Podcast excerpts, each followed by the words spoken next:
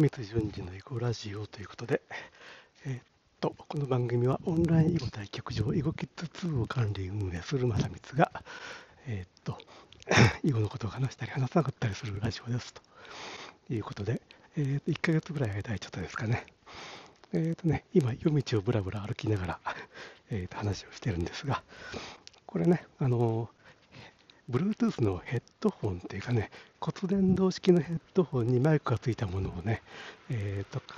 ずっと前に買ってたんですよね。で、これでまあ、ヒマラヤとかね、クラブハウスとか何でも使えるなとか思ってたんですけども、3ヶ月ぐらいはもう本当に聞くだけで、このマイク全然使ってなかったんですけども、この前ね、えっ、と、電車の中で、えあの、毎週月曜と木曜にね、クラブハウスを夜11時からやってるのを、えー、とこの前、まあ、お通夜とかいろいろあって、その帰るのが遅くなっちゃって、えー、と電車の中でね、この、この、これを使ってですね、えー、とクラブハウス始めてみたところ、まあ、なかなかいい感じだったんで、あこれはいけるなということで、えーとね、このヒマラヤもやってみようかと。まあ、このヘッドセッヘッドホンね、あのイケハヤさんですよね、イケハヤさんがボイシーでね、2月ぐらいだったかな、1月か2月ぐらいにボイシーで、えっ、と、これいいですよというのを言ってたのを聞いて、えー、とその時はね、あのマイク、イケハヤさんはこの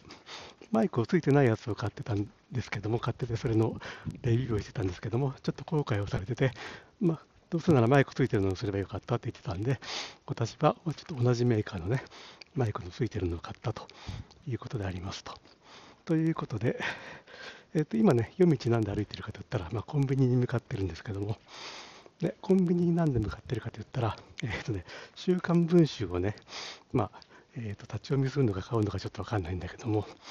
えー、と週刊文春の記事でね、えー、と17歳の、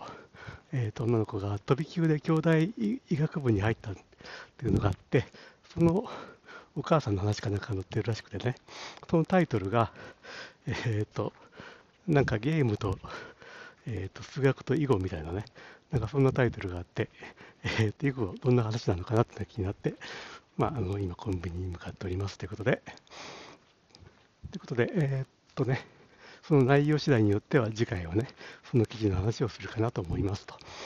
ということで、えっ、ー、と、久しぶりのヒマラヤ配信、えっ、ー、と、これで終わりたいと思います。最後まで聞いていただいてありがとうございます。